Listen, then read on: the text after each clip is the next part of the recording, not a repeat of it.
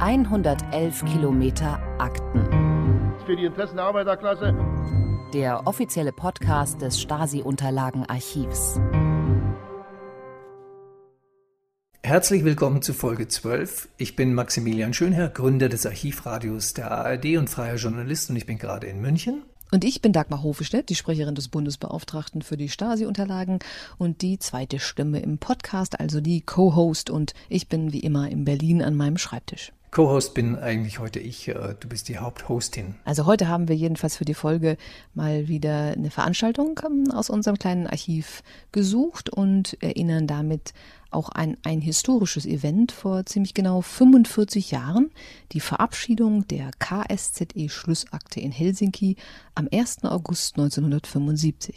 KSZE steht für Konferenz über Sicherheit und Zusammenarbeit in Europa. Sie kam im Grunde auf Initiative des Ostblocks, also DDR, Sowjetunion, Polen etc. zustande. Von der Unterzeichnung der Schlussakte im Sommer 1975 gibt es eindrückliche Fotos. Ich finde die sehr skurril, so aus heutigem Blick, wo, weil sie so verklemmt sind auch, wo DDR-Chef Honecker und daneben BRD-Kanzler Schmidt sitzen. In dem Dokument werden die Grenzen als schützenswert festgehalten, also auch die innerdeutsche Grenze. DDR zur BRD. Obwohl die DDR seit 1973 Mitglied der UN war, akzeptierte das Grundgesetz die DDR nicht als eigenen Staat. Die innerdeutsche Grenze war demnach keine Staatengrenze. Dass bei der KSZE Ost und West auf Augenhöhe verhandelt hatten, war im Kalten Krieg also etwas durchaus Besonderes. Ich habe vor vielen Jahren mal für das WDR Zeitzeichen einen Spitzentechniker der DDR interviewt, der die DDR-Delegation bei Frequenzverhandlungen leitete. Wer darf welche Frequenz auf zum Beispiel Langwelle nutzen, ohne die anderen zu stören? Denn es gab dauernd Störfunk damals. Auch hier waren DDR und BRD gleichberechtigte Verhandlungspartner. Und äh, ist also, die Fachkonferenzen waren oft auf dieser Ebene, hatte ich den Eindruck. Unser heutiger Podcast präsentiert den Mitschnitt einer Diskussionsveranstaltung vom Februar 2019, in der es um diese Konferenz und ihre Wirkung auf die DDR und speziell auf das Ministerium für Staatssicherheit ging. Mir persönlich ist das Stichtag Jubiläumsdenken von Rundfunk und Fernsehen ziemlich zuwider. Ich meine, wenn man über das berichtet, was man als Journalist als relevant erachtet, braucht man überhaupt keinen Aufhänger. Aber für unseren heutigen Podcast gibt es ja tatsächlich einen. Tatsächlich war das die Premiere einer neuen Studie zum Thema aus unserer Forschungsabteilung. Also das war die Buchvorstellung und die ist dann offenkundig auch nicht zu diesem sehr äh, zufälligen Ding eines Jahrestages entstanden. Februar 2019 hatte jetzt mit dem mit irgendeinem runden Datum nichts zu tun. Ich finde das auch nicht so ganz aufregend. Das ist ja sehr willkürlich, dass man irgendwie plötzlich sagt, 50 Jahre macht irgendein Datum zu was Besonderem. Gleichzeitig genau. ist es eine Art Konvention. Es macht für Leute ne, die Erinnerung daran irgendwie bedeutsamer und ähm, dann kann man damit damit durchaus spielen. Insofern ist es auch für uns ja nur eine kleine Erinnerung. Vor 45 Jahren war die Welt ein bisschen anders. Der Kalte Krieg war schon ziemlich noch auf seinem Höhepunkt und plötzlich äh, begann so eine Art Tauwetter und man setzte sich an einen Tisch und zwischen Ost und West und inklusive der Sowjetunion und der USA äh, einigte man sich hier darauf, Menschenrechte zu achten. Also in diesem Buch, das wir da vorgestellt haben, ging es eben genau ähm, auch um den Blick der Stasi auf diesen europäischen Ost-West-Prozess der Verständigung und Zusammenarbeit. Und äh, natürlich versucht das Buch dann auch zu analysieren, äh, was das für den Zusammenbruch der DDR und des Ostblocks bedeutet haben könnte, also dieser Prozess. Der Titel des Buches ist nämlich insgesamt Staatssicherheit und KSZE-Prozess, MFS zwischen SED und KGB 1972 bis 1989. Aus dem Blickwinkel des MFS war das ja erstmal eine Gefahrenquelle. Ne? Also die Offenheit, die, eine auch gedanklich offene Gesellschaft, womöglich noch ohne Mauer. Das war das Schreckgespenst. Aber der Prozess, dieser KSZE-Prozess, war eben von der Partei gewollt. Honecker war immer auf der Suche nach internationaler Anerkennung. Und insofern war das eine Quadratur des Kreises. Man wollte auf der einen Seite international in diesem äh, Vertragswerk Menschenrechte garantieren ohne sie aber wirklich für die eigenen Bürgerinnen und Bürger vollumfänglich gewährleisten zu wollen. Und das war eben auch keine Strategie, äh, mit der man Konflikte vermeiden wird. Ich würde gerne vier Begriffe kurz klären. MFS, das ist nicht jedem klar. Ministerium für Staatssicherheit, genau. Dessen Chef äh, wird immer wieder in dem, in dem Vortrag, den wir jetzt hören, genannt. Erich Mielke, seit 1957 äh, und bis 1989 Minister für Staatssicherheit und Leiter von diesem ganzen Ministerium. Dann haben wir Erich Honecker, der Staatschef damals. Der und dann gibt es die, die Robert Havemann Gesellschaft. Und ihr habt diese Veranstaltung ja zusammen mit der Robert Havemann Gesellschaft gemacht. Kannst du kurz erläutern, was diese Gesellschaft ist? Die Robert Havemann Gesellschaft ist ein Verein, benannt nach dem sehr bekannten DDR-Dissidenten Robert Havemann, äh, der sich als Bildungsverein der Bürgerbewegung Neues Forum im November 1990 schon gegründet hat. Und eine der Haupttätigkeiten dieses Vereins ist die Pflege und der Ausbau des Archivs der DDR-Opposition. Und äh, die Robert-Havemann-Gesellschaft hat ihren Sitz seit anderthalb Jahren auch auf diesem Campus, also auf, in der ehemaligen Stasi-Zentrale hier in Berlin-Lichtenberg. Und dort haben wir also auch die Veranstaltung stattfinden lassen. Moderiert hat sie die Autorin und Journalistin Dr. Jacqueline Beusen. Und ich übernehme jetzt hier auch mal vorab die Vorstellung der Panel-Teilnehmer. Zunächst spricht also mein Kollege Dr. Douglas Selvage, einer der beiden Autoren der Studie, die er zu Beginn auch kurz vorstellt, wie der Name und dann auch der Vortrag unschwer verraten, ist Douglas Selvage als Muttersprache mit dem Englischen sehr vertraut. Im Gespräch kommt dann mein ehemaliger Kollege, der Historiker Dr. Walter Süß, zu Wort. Der ist schon vor sieben Jahren in den Ruhestand gegangen, aber hat dann auch gern noch an diesem Buch mit zu Ende mitgeschrieben. Und der ist, das muss man sagen, wirklich ein hervorragender Kenner des Ministeriums für Staatssicherheit in den 70er und 80er Jahren und auch diese Verwandlung zur SED und die verschiedenen ähm, Dynamiken, die es da gegeben hat. Und der dritte im Bunde bei dem Gespräch ist Wolfgang Templin, auch eine herausgehobene Persönlichkeit der DDR-Opposition, der also diesen KSZE-Prozess innerhalb der DDR erlebt hat und in der Opposition sehr aktiv war, unter massiver Bedrohung auch durch das MFS. Templin hat nicht an dem Buch mitgeschrieben, aber er kommt in dem Buch heftig vor. Genau so ist es. Ne? Das ist ein Zeitzeuge, also ist auch eine Quelle in dem Sinne. Das Buch bezieht sich natürlich auf die historischen Quellen, SED-Archiv aus dem Bundesarchiv, aber natürlich die Stasi-Quellen auch, weil es ja genau um diese Binnengeschichte geht, diese etwas, ähm, soll man sagen, äh, abstrakten Komplexe. Ne? Ist eine Partei, zwei Parteien, ist der große Block, der Kalte Krieg, Ost-West, dieser KSZE-Prozess. Ne? Wir reden hier nur in Abkürzungen. Ähm, und was hat das eigentlich wirklich bedeutet und was hat es dann für Menschen bedeutet? Und da war Wolfgang Templin quasi der Zeitzeuge, der aus seiner aktiven Oppositionsrolle heraus das ein bisschen mitreflektiert hat als weitere Quelle. Die Veranstaltung war im Original doch deutlich länger und wurde dann von einer Publikumsdiskussion abgerundet. Wir konzentrieren uns hier für den Podcast in der nächsten halben Stunde auf die Kernaussagen und wenn wir damit durch sind, präsentieren wir Ihnen wie immer einen Audioausschnitt aus unserem Archiv, der diesmal eine Collage ist. Ein kleiner Vorgeschmack.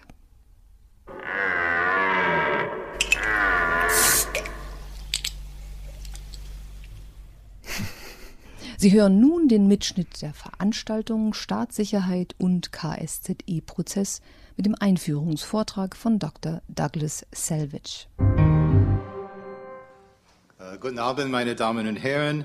Vielen Dank, dass Sie gekommen sind, um mehr über unser Buch zu erfahren, Staatssicherheit und KSZE-Prozess. Ich werde in den nächsten 20 Minuten einige Hauptthemen aus unserem, meinem Teil des Buchs für die Jahre 1975 bis 1985 äh, zusammenfassen und dann können wir zur Podiumsdiskussion übergehen. Am Anfang meines Vortrags möchte ich zunächst erklären, was KSCE bzw. der KSCE-Prozess bedeutet. Am 1. August 1975 unterzeichneten die Staats- und Regierungschefs Europas, Kanadas und der USA die Schlussakte der Konferenz für Sicherheit und Zusammenarbeit in Europa oder KSCE in Helsinki. Diese Unterzeichnung wird rückblickend als der hohe Punkt der Ost-West-Entspannungspolitik betrachtet. Danach folgte eine Reihe von mehrjährigen Nachfolgekonferenzen, auf denen die Implementierung der KSCE-Schlussakte überprüft und neue Vorschläge zur europäischen Sicherheit beraten wurden. Diese regelmäßigen multilateralen mehrjährigen diplomatischen Treffen von 1975 bis 1989 hinaus werden der KSCE-Prozess genannt. Aus Sicht der Sowjetunion und ihrer Verbündeten 1975 stellte die KSCE-Schlussakte einen großen Sieg für den Ostblock dar. Im ersten Teil der Schlussakte wurde die Unverletzlichkeit der bestehenden Grenzen in Europa bestätigt und die DDR hat an der Konferenz als gleichberechtigter Staat teilgenommen. Das bedeutete aus östlicher Sicht die Anerkennung des politischen und territorialen Status quo in Europa durch den Westen. Der zweite Teil der Schlussakte behandelte wirtschaftliche Fragen und versprach eine Erweiterung des Ost-West-Handels und des wissenschaftlich-technischen Austausches. Die Länder des Warschauer Pakts hofften, ihre wirtschaftliche Lage zu verbessern, indem sie Geld von Westen liehen und konkurrenz- und exportfähige Betriebe auf Weltniveau, teilweise mit westlicher Technologie, aufbauen würden. Eine Verbesserung des Lebensstandards ihrer Bürger sollte zudem zur Stabilisierung des kommunistischen Regimes beitragen. Damit der Westen der Schlussakte zustimmte, mussten die Kommunisten aber auch Zugeständnis an den Westen machen, die sie lieber vergessen hätten. Im Prinzip 7 der Schlussakte hatten die Teilnehmerstaaten sich verpflichtet, die Menschenrechte zu achten. Der dritte Teil der Schlussakte oder der sogenannte dritte Korb beinhaltete Absichtserklärungen über menschliche Kontakte bzw. menschliche Erleichterungen, zum Beispiel die Familienzusammenführung, sowie den freien Austausch von Informationen. Für die Bundesrepublik war der dritte Korb ein besonderes Anliegen, da er einen Rahmen für eine Erweiterung der Kontakte zwischen Menschen in Ost- und Westdeutschland bieten konnte. Obwohl Staatssicherheitsminister Erich Milke ebenso wie KGB-Chef Juri Andropov Probleme wegen des dritten Korbes und des Menschenrechtsprinzips voraussah, war Milke damals zuversichtlich, dass sein Ministerium mögliche negative Auswirkungen unter Kontrolle halten könnte.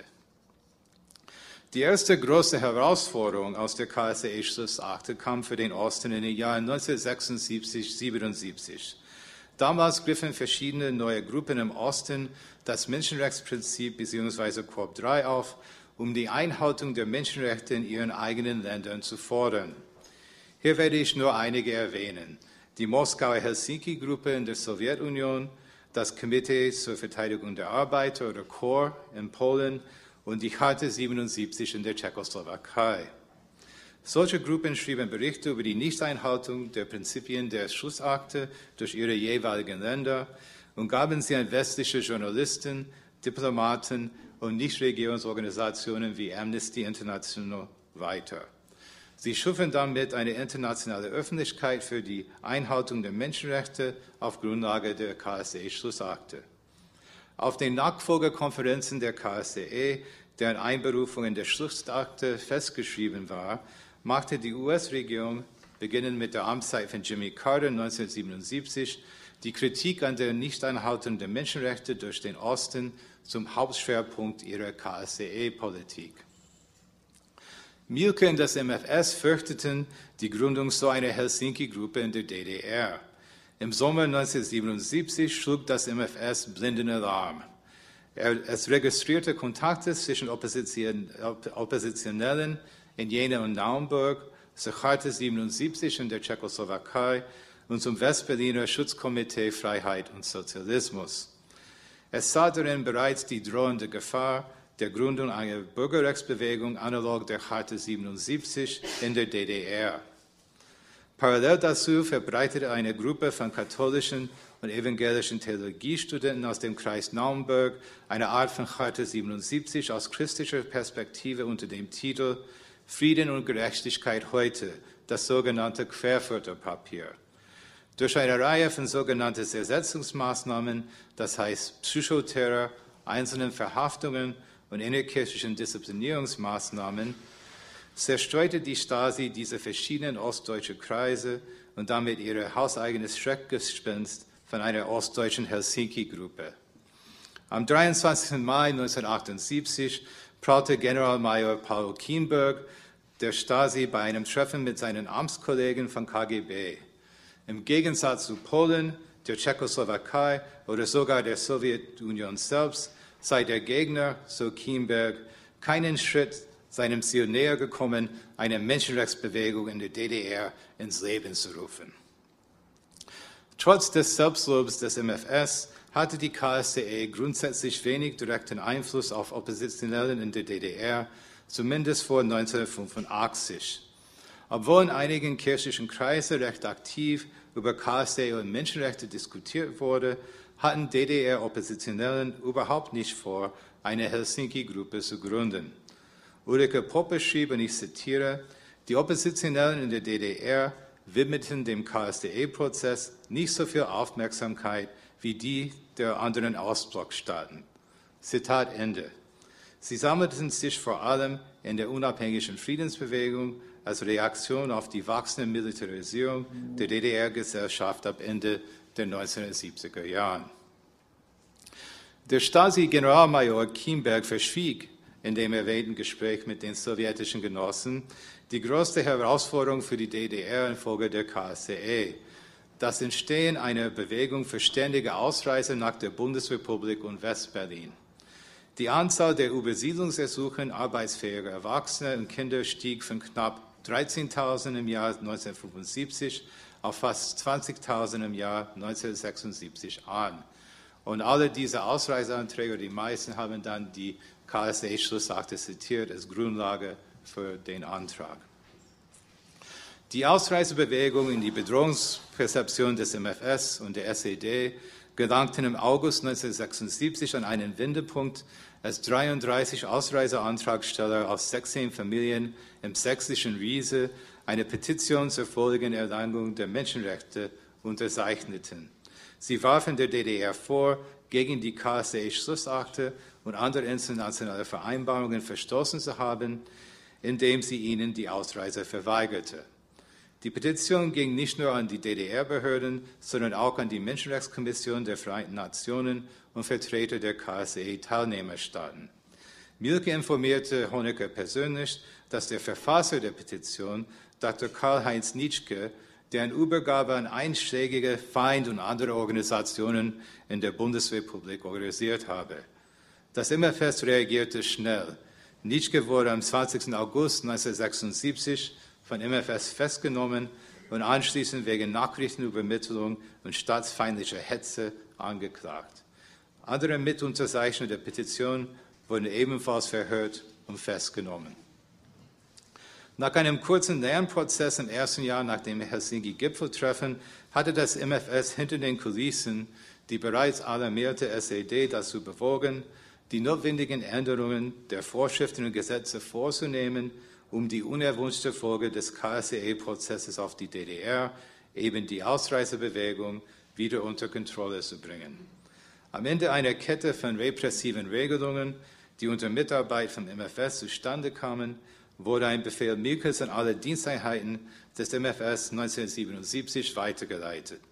Er spiegelte die neue, repressivere Rechtslage gegen Ausreiseantragsteller wider. Von nun an wurden hartnäckige Ausreiseantragsteller von MFS wie andere sogenannten Staatsfeinde behandelt. Sie wurden in operativen Vorgängen bearbeitet und denselben repressiven Maßnahmen wie Oppositionellen unterworfen unter anderem Postkontrolle, Telefonabhören und Psychoterror. Dazu kamen Diskriminierung in der ostdeutschen Gesellschaft und die Drohung mit Arbeitslosigkeit und Haft. Die neuen repressiven Maßnahmen hätten zunächst die erhoffte Wirkung.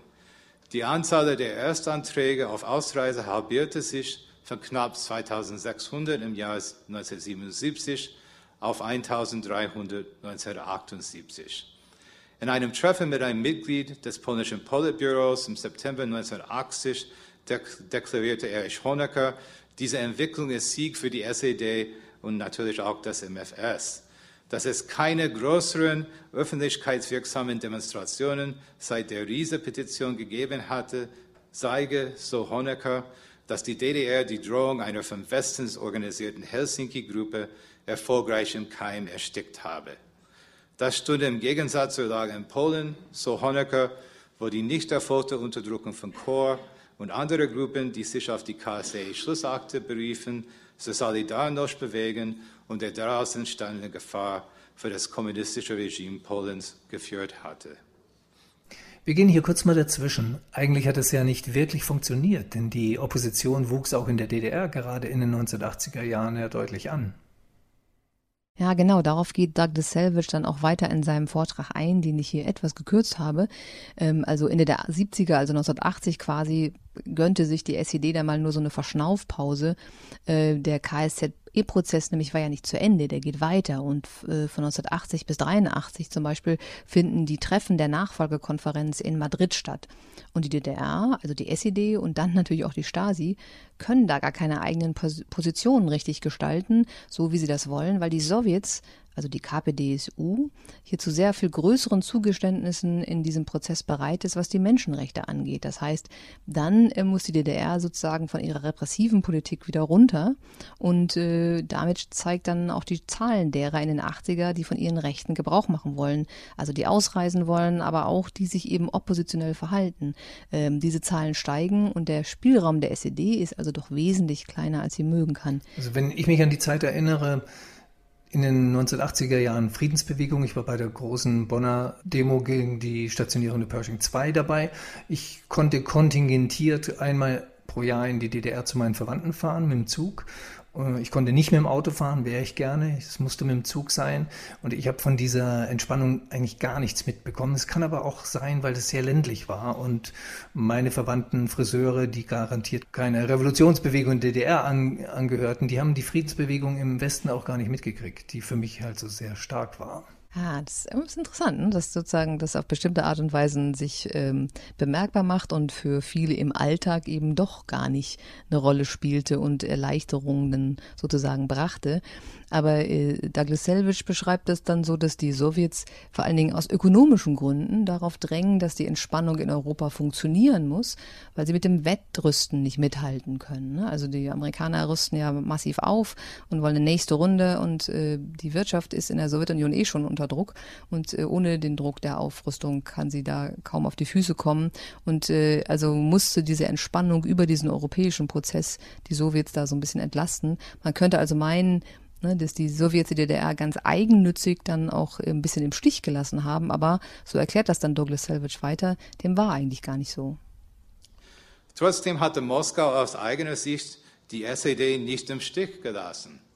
Seit der KSE-Schlussakte oder sogar seit dem Grundlagenvertrag von 1972 hatte Brezhnev Honecker klargemacht, wie man die ungewollten Auswirkungen der Entspannungspolitik auf die DDR, darunter die Ausreisebewegung unter Kontrolle halten konnte, durch eine Politik der konsequenten Abgrenzung der DDR von der Bundesrepublik.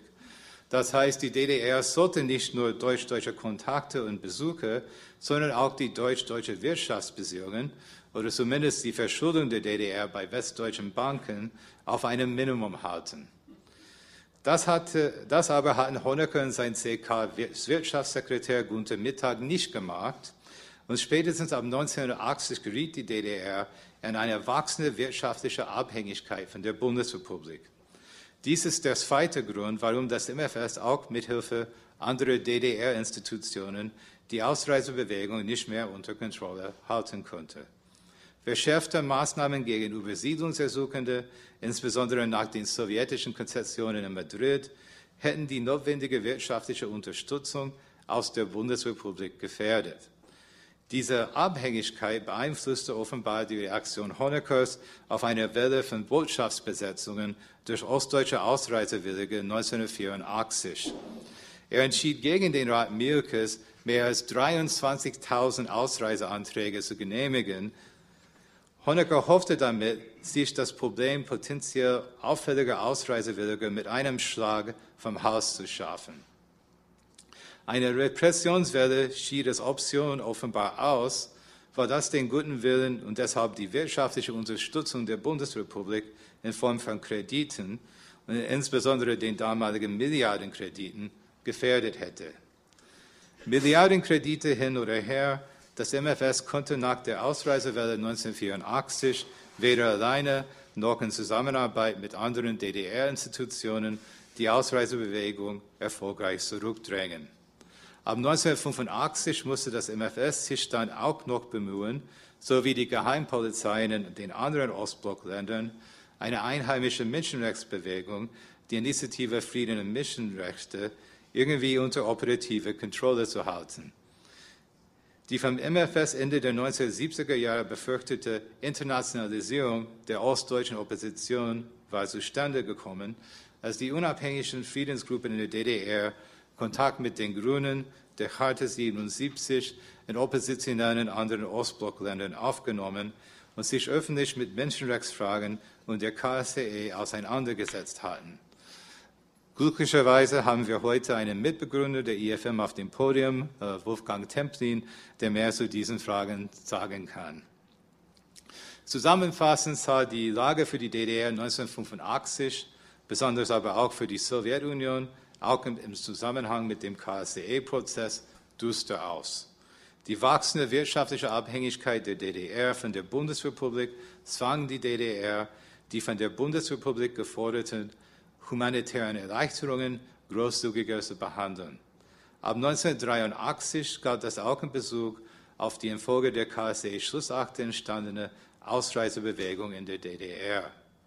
Die KSE-Politik des neuen sowjetischen Generalsekretärs Michail Gorbatschow erschwerte die Lage für die DDR noch weiter. Mein Co-Autor Walter Suss kann mehr zu diesen Fragen sagen, weil er die entsprechenden Kapitel in unserem gemeinsamen Buch verfasst hat. Ich freue mich auf unsere Diskussion und danke Ihnen für Ihre Aufmerksamkeit.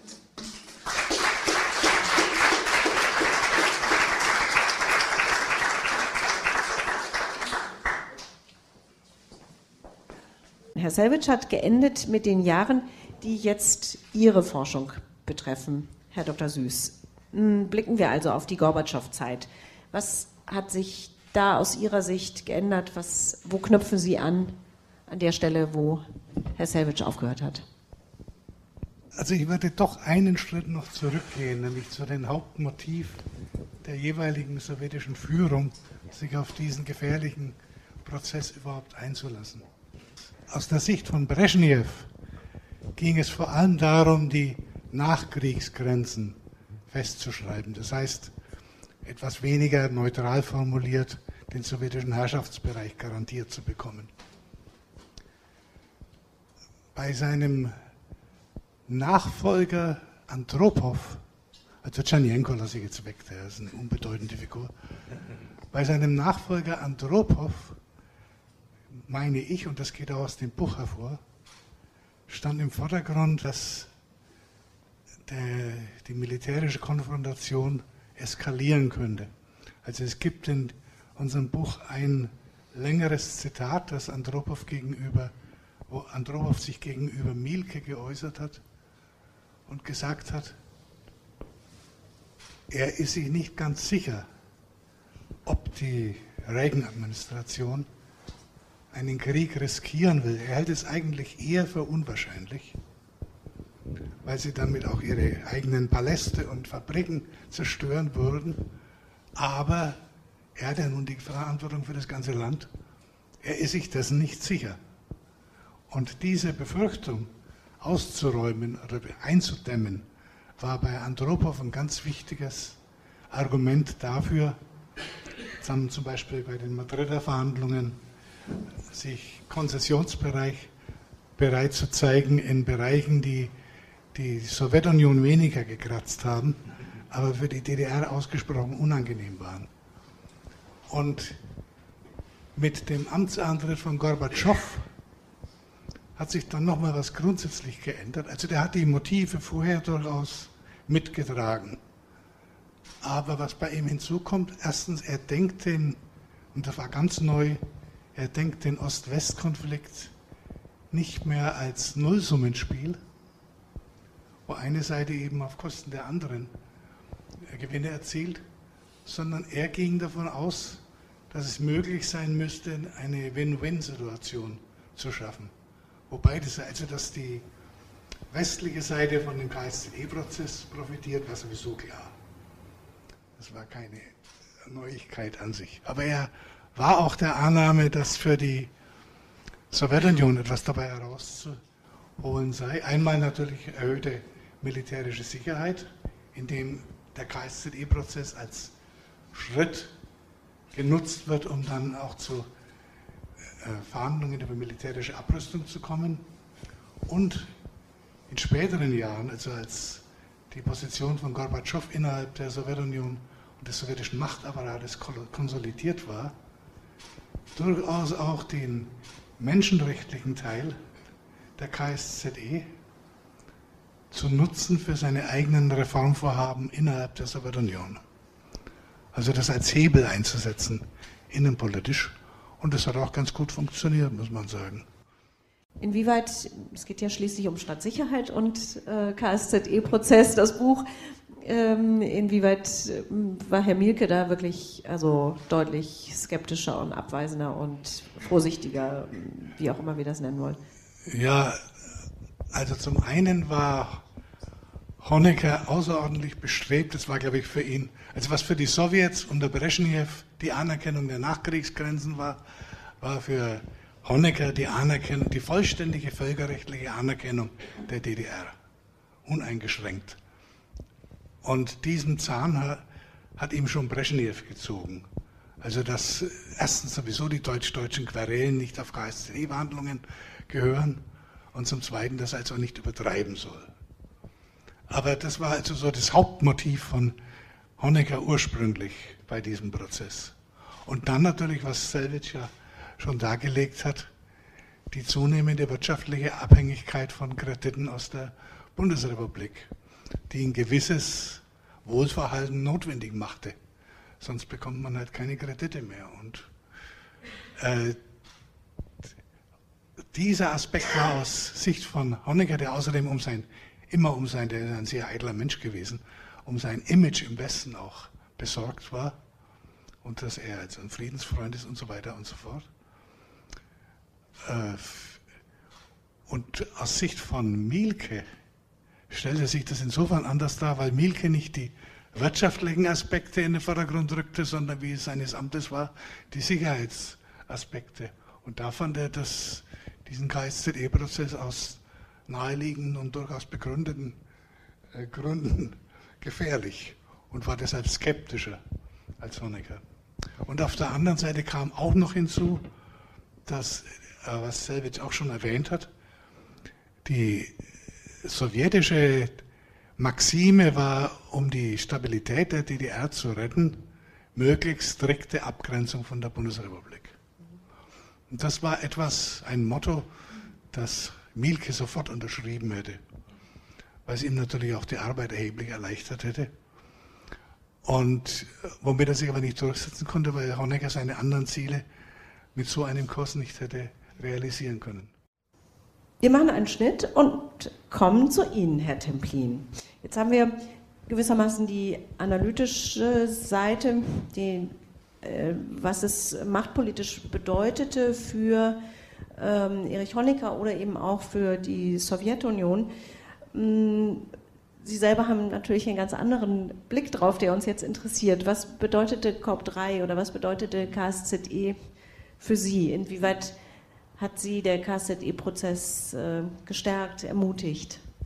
Die Rhythmen von Widerstand und Opposition nicht nur in der DDR, sondern auch im Ostblock richteten sich ja nicht nur nach dem, was hier vorgestellt wurde, KSZE-Prozess, die gab es vorher, die wurden vom KSZE-Prozess massiv beeinflusst, siehe unsere Gruppe.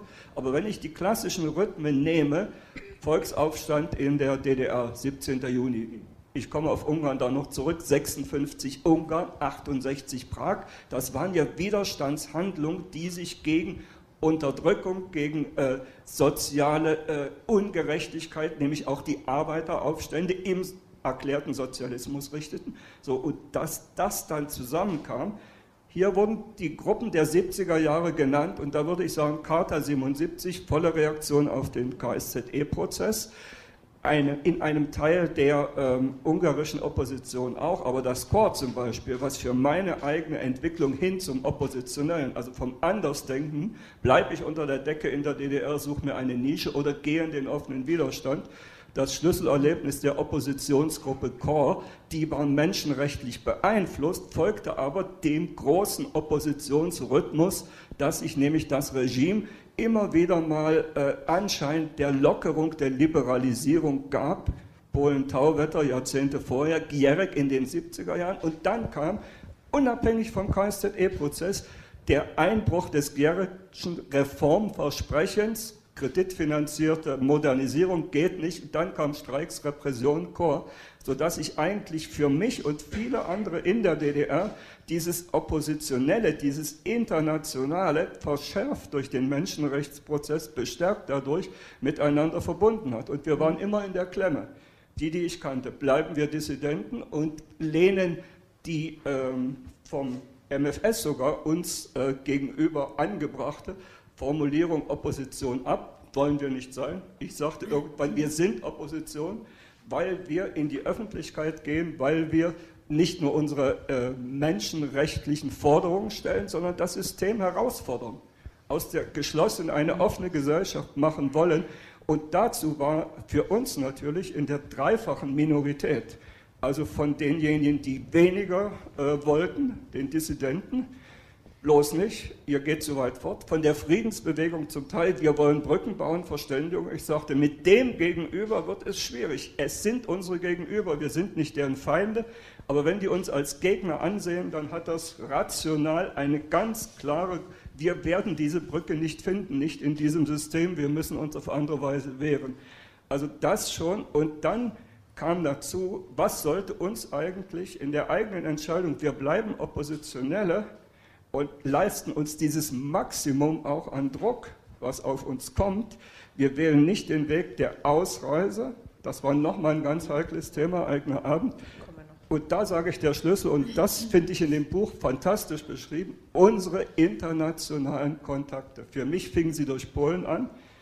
Also in den 70er Jahren, andere von uns waren in Tschechien, in Ungarn unterwegs. So, und dann kam natürlich die nächste Welle der Härte und Repression. Keiner von uns konnte mehr reisen.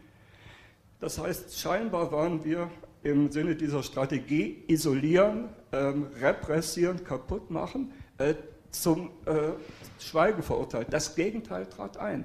Bei mir gab sich in den 80er Jahren in meiner Pankower Wohnung halb Europa die Klinke in die Hand, weil auch ein ähm, Erfolg des KSZE-Prozesses, viele, die sich darauf beriefen, uns dann als äh, Friedensbewegung Menschenrechtler aufsuchen. Und dann entstand so etwas Tolles, was hier benannt wird, dieses ähm, Netzwerk Ost-West-Dialog. Das waren Leute, die wir seit Ende der 70er zum Teil individuell kannten, die in den 80er Jahren kamen. Und jetzt werden hier Namen genannt, die, die, unter einer Erklärung ja. stehen, das Helsinki-Abkommen mit wirklichem Leben erfüllen, ein Memorandum gerichtet an die Bürgerinnen und Bürger, an Gesellschaft und so weiter. Klingt alles toll und heute so sinnvoll und logisch zwingend. Es war eine winzige Minderheit Engagierter im Westen, die dieses Ost-West-Dialog ähm, Aktivitätsmuster schufen. Die waren unter den Grünen eine absolute Minderheit. die meisten der Grünen sagten, die Verrückten im Osten nicht und so weiter. Ich sagte, hier ist der Prozess, der geschildert wurde und die Entwicklung, die wir machen konnten, aber auf internationaler Ebene aufs engste miteinander verbunden. Hm. Ja, Sie haben jetzt äh, ja aus heutiger Sicht zurückgeblickt mhm. und wie Sie selber sagen, gerne auch analytisch, das ist auch mhm. gut, aber ich würde doch gerne nochmal bei diesem ganz Elementaren bleiben. Was haben Sie sich versprochen, als da plötzlich also der Generalsekretär der SED von Menschenrechten redete?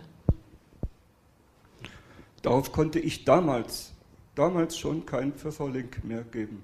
Ich wusste, dass die aus taktischen Gründen, um ihre Lebenszeit zu verlängern, um ihren Spielraum zu verlängern, um selber bei den Verhandlungen möglichst viel herauszuschlagen, ich sage es jetzt verkürzt, mhm. äh, machen, dass dieser Prozess, und deswegen beriefen wir uns ja darauf, dass der für uns einen Sinn haben kann, entgegen den Intentionen der anderen Seite, stellte sich heraus. Aber wenn Sie jetzt ganz subjektiv fragen, 70er Jahre war für mich nicht Helsinki-Prozess das Primäre, sondern ich sage nochmal, die Entwicklung der ähm, oppositionellen äh, Strömungen in den Nachbarländern, die sich zum Teil damit verbanden. Aber wenn ich die Ungarn nehme, wenn ich die Tschechen nehme, auch Charta 77 hatte ja einen Vorlauf im Prager Frühling. Äh, wenn ich uns selber nehme mit ganz verschiedenen Beteiligten und dann kommt etwas dazu, Mitte der 70er Jahre, ich war immer noch links.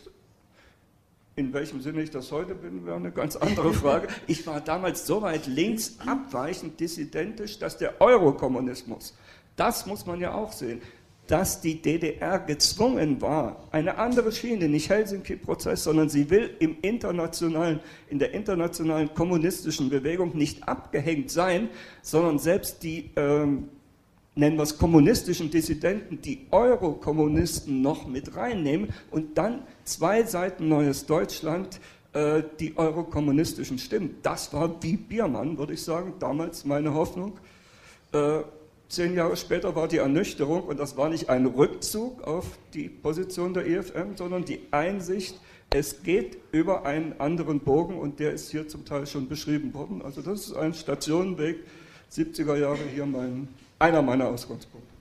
Das waren wesentliche Ausschnitte der Veranstaltungen zur Buchpräsentation Staatssicherheit und KSZE-Prozess MFS zwischen SED und KGB 1972 bis 1989 in einer Aufzeichnung vom Februar 2019.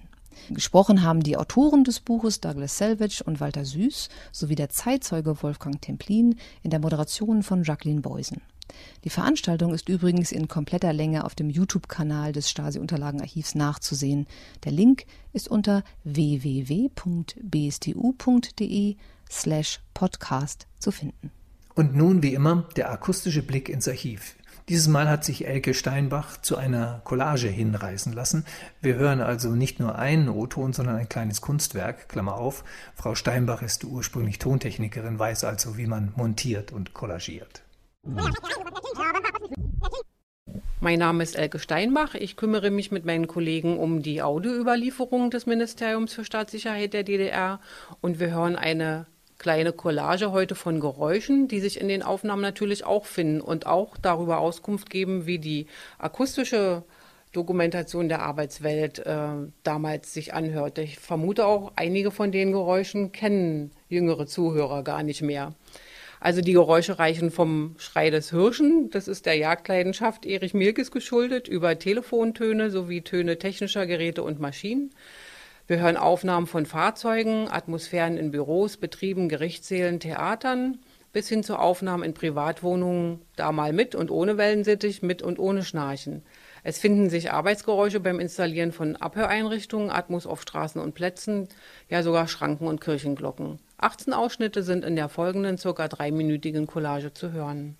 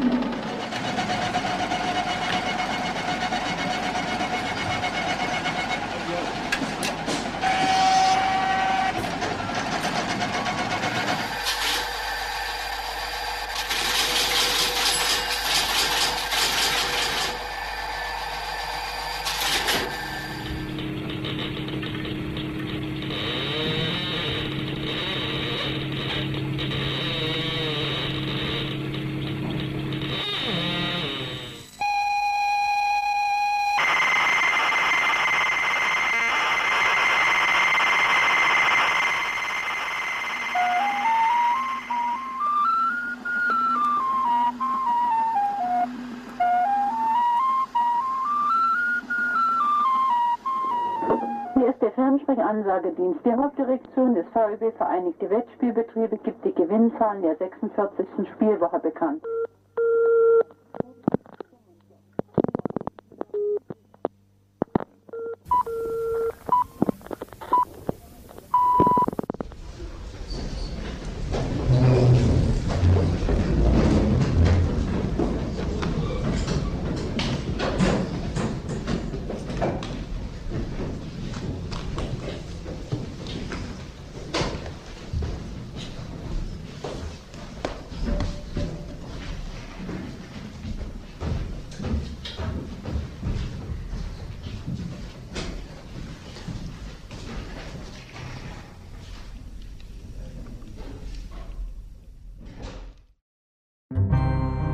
Sie hörten 111 Kilometer Akten. Den offiziellen Podcast des Stasi-Unterlagenarchivs.